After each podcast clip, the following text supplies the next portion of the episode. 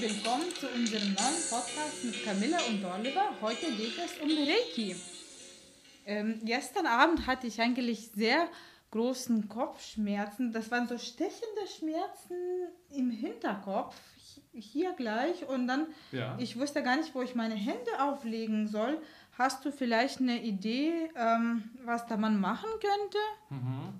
Ja, also auf jeden Fall an der Stelle, wo es weh tut, kann man immer ausprobieren. Also wenn es der Hinterkopf war, direkt auch auf den Hinterkopf. Vielleicht auch auf diese kleine Einbuchtung an der Medulla oblongata nennt man das. Hier unten, äh, ja? Da zwischen dem Kopf und der Wirbelsäule. Genau, diese Einbuchtung da, ganz genau. Mhm. Ähm, da kann man die Hand auflegen oder sonst auch an den Schläfen. Das ist auch okay. Links und rechts je eine Hand an den Schläfen. Wirkt meist auch ganz gut bei Kopfschmerz. Oder einfach vorne auch auf der Brust oder im ganzen Körper. Vorne, weil Reiki sich sowieso auch im ganzen Körper verteilt. Man kann punktuell natürlich die Hände dort auflegen, wo der Schmerz ist. Aber bei Reiki ist es so, dass es sich auch im ganzen Körper verteilt und im Grunde könnte man sich auch die Hände aufs Herz legen, äh, nachdem man dann am Kopf war, um noch so ein bisschen Reiki in den ganzen Körper auch zu kriegen. Mhm. Oh, das das ja. werde ich ja auch mhm. so machen, danke. Ja, ja. Ich weiß, dass du schon sehr lange Reiki machst. Kannst du vielleicht in wenigen Sätzen sagen, was Reiki ist? Mhm, ja, ähm, also Reiki ist ähm, universelle Lebensenergie oder eine andere Übersetzung ist spirituelle Lebensenergie. Ki bedeutet Lebensenergie, Re kann man verschieden übersetzen als spirituell, universell oder auch vom Himmel kommend ja, oder in der Atmosphäre präsent seiend. Also es geht hier offenbar um eine Lebensenergie, die überall vorhanden ist und die wir als Menschen nutzen können. Im Reiki ist es so, dass wir dann äh, Einweihungen, Einstimmungen bekommen, damit wir das tun können. Und bei der ersten Einstimmung, ersten vier Einstimmungen, die beim ersten Grad gegeben werden, beim Seminar zum ersten Grad, das man in zwei, drei Tagen machen kann, kann man dann sich selbst und anderen Menschen, Tieren und Pflanzen die Hände auflegen.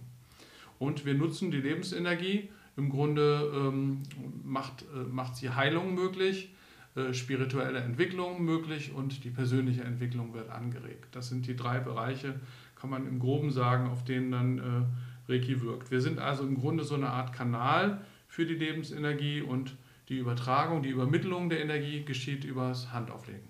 Hm. Und wie bist du selbst zu Reiki gekommen? Ähm, ja, gute Frage. äh, Nächste Frage.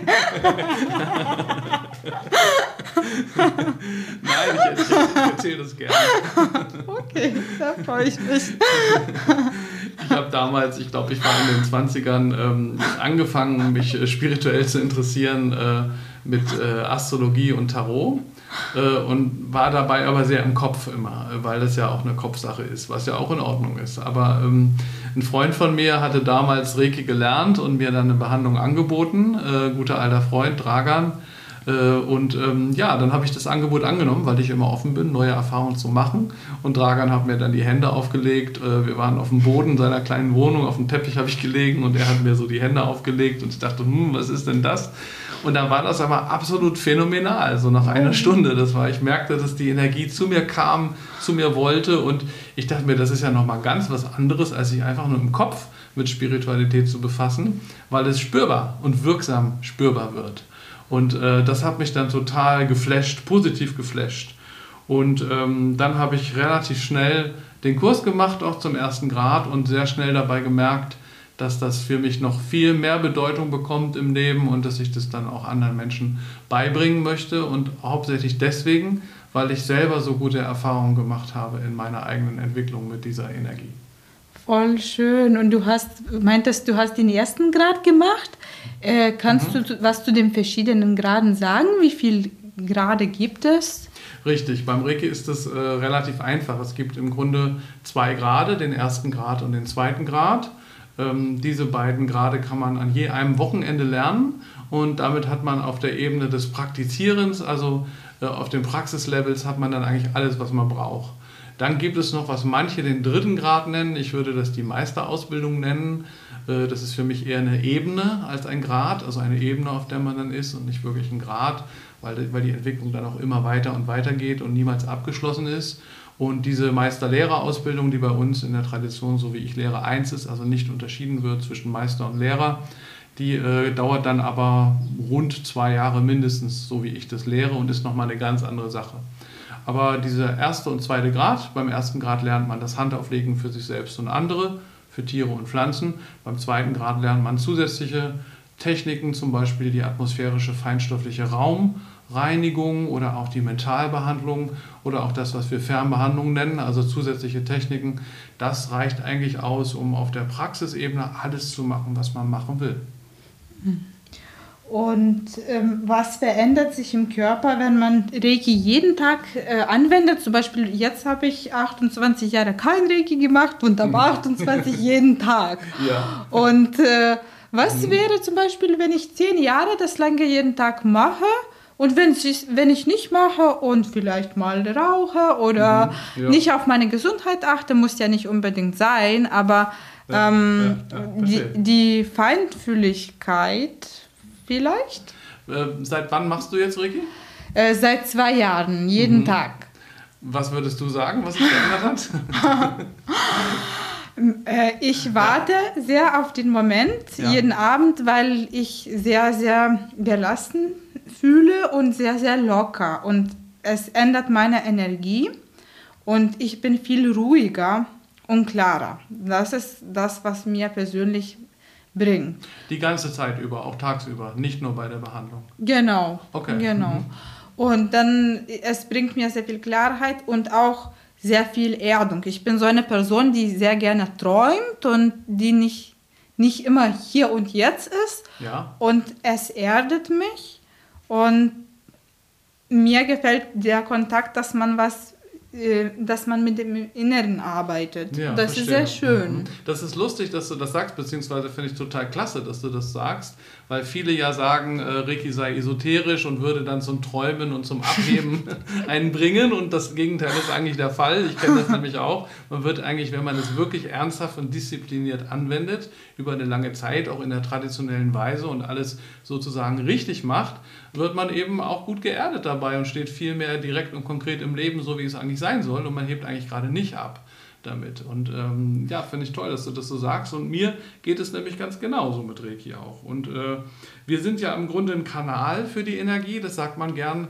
Ähm, das heißt, wir arbeiten nicht mit eigener Energie. Wenn wir jemand anders Reiki geben, können wir selbst keine Energie verlieren, sondern wir, wir übermitteln die Energie sozusagen. Und äh, Kanal ist aber ja eigentlich was Künstliches und die Energie ist aber eigentlich ja nicht künstlich, sondern äh, was sehr natürlich ist. Und deswegen, also dieser Kanalvergleich, der sehr häufig gemacht wird, ist natürlich richtig. Jeder versteht sofort, was gemeint ist. Sehr eingängig vom, vom Bildlichen auch her kann man sich das gut vorstellen. Aber eigentlich, sage ich manchmal gerne, sind wir eher sowas wie ein Flussbett für Reiki. ja, ähm, wenn man zum Beispiel im Flugzeug ist und unten äh, auf die Erde schaut und die Wolken erlauben den Blick auf die Erde, man fliegt über Berge, dann sieht man manchmal, wie die Flüsse sich so aus dem, aus dem Gebirge heraus so schlängeln und winden, so in so Kurven und runter ins Tal und dann irgendwo in weiter Ferne dann ins Meer meistens fließen. Und ähm, ja, da hat sich der Fluss selber seinen Weg gesucht. Und dann entsteht eine Art, äh, ja, nicht eine Art, es entsteht ein Flussbett, wie wir im Deutschen sagen. Es ist ein sperriges Wort, das Wort mhm. ist erstmal nicht so schön, aber das ist das, was dann entsteht. Der Fluss entsteht sozusagen dadurch, dass er fließt. Er braucht aber die Erde, um zu fließen. Und genauso ist es eigentlich auch bei Reiki. Die Reiki-Energie, wenn sie denn hier auf der Erde ankommen soll, braucht uns Menschen, um zu fließen. Und wir dürfen das Flussbett sein für diese Energie. Und daran ist aber überhaupt nichts Künstliches, wie man manchmal denkt, wenn man das Wort Kanal hört, sondern es ist etwas ganz Natürliches. Wir gehen in eine persönliche Beziehung mit dieser Energie, die uns äh, unterstützt, äh, ja, uns persönlich und spirituell zu entwickeln und auch die äh, Heilung und Gesundheit unterstützt. Und das mit dem, was du gesagt hast, dass es sehr bildlich mhm. ist, ja. Äh, das habe ich auch so erfahren. Als du mir das gegeben hast, ja. da hat sich so schön der Himmel eröffnet und ich konnte das Licht sehen und die Sterne. Das war sehr schön und sehr, hat sich sehr ähm, entspannt angefühlt. Ich habe mich sehr wohl gefühlt, sehr gelassen.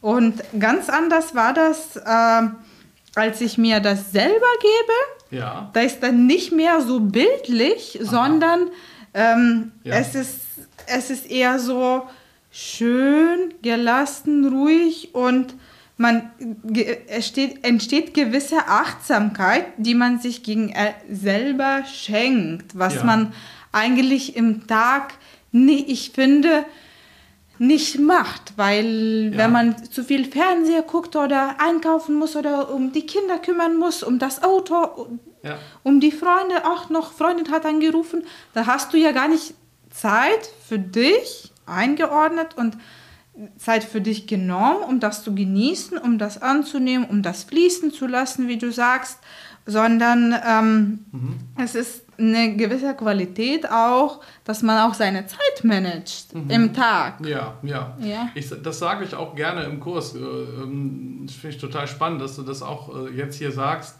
Es ist ja so, ähm, manchmal stellt man sich die Frage, habe ich diese halbe, dreiviertel Stunde Zeit für die Selbstbehandlung jeden Tag? Und tatsächlich scheitern die meisten Menschen daran, weil sie meinen oder denken oder dann aus, es sich für sie so aussieht, als hätten sie diese Zeit nicht. Und die wenigsten Menschen machen tatsächlich regelmäßig eine spirituelle Praxis oder eben äh, in diesem Falle Reiki. Und äh, dann versandet das häufig wieder so ein bisschen. Und ich sage häufig, die entscheidende Frage ist, bist du bereit, einmal am Tag 30, 40 Minuten äh, in die Waagschale zu werfen für eine Reiki-Selbstbehandlung oder auch eine Meditation, aber eben sehr, sehr regelmäßig. Und dann zu gucken, was mit den anderen 23 Stunden und 15 Minuten passiert, die du dann auch noch hast. Und dann wird man vielleicht sehen, dass die Dinge im Leben viel geordneter sind, dass man viel weniger Zeit braucht für bestimmte Dinge, dass unsinnige Sachen wegfallen, abbrechen, abbröckeln, weil sie gar nicht benötigt werden und es immer mehr um die Dinge geht, die uns wirklich erfüllen und die wirklich dran sind im Leben. Und ähm, vielleicht einige bemerken auch, dass sie weniger Schlaf brauchen und trotzdem total gesund und locker sind und das auch kein Problem für sie ist. Im Gegenteil, sondern dass ihnen eben weniger Schlaf ausreicht, um genauso vital, vielleicht noch vitaler zu sein als vorher. So dass man am Ende eigentlich Zeit spart, wenn man es schafft, einmal am Tag eine Dreiviertelstunde lang sich mit Reiki zu behandeln. Ja. Na, sehr spannend. Ja. Äh, Ich werde das auch weiter tun, auch äh, also Ja. und ich merke, das tut mir sehr gut und ich finde, ähm, das, was wir jetzt gerade, worüber wir diskutieren, das ist, finde ich, in der Gesellschaft nicht so sichtbar. Wenn man zum Fitness geht, dann kannst du das ja auch irgendwie mehr verkaufen, dass du trainierst und du hast Muskel und jeder sieht das und dass du deinen Tag geordnet hast, dass du dich gelassen fühlst, dass du dich geerdet fühlst, kann man nicht so leicht ähm, repräsentieren, Ja, weil ja. das ja nicht sichtbar ist. Genau, das das ist, nicht so offensichtlich auch. das ne? ist nicht Mhm. offensichtlich. Deshalb Genau. äh, Mhm. finde ich das genau, für mich persönlich finde ich das genauso wichtig wie Sport, wie gesunde Ernährung.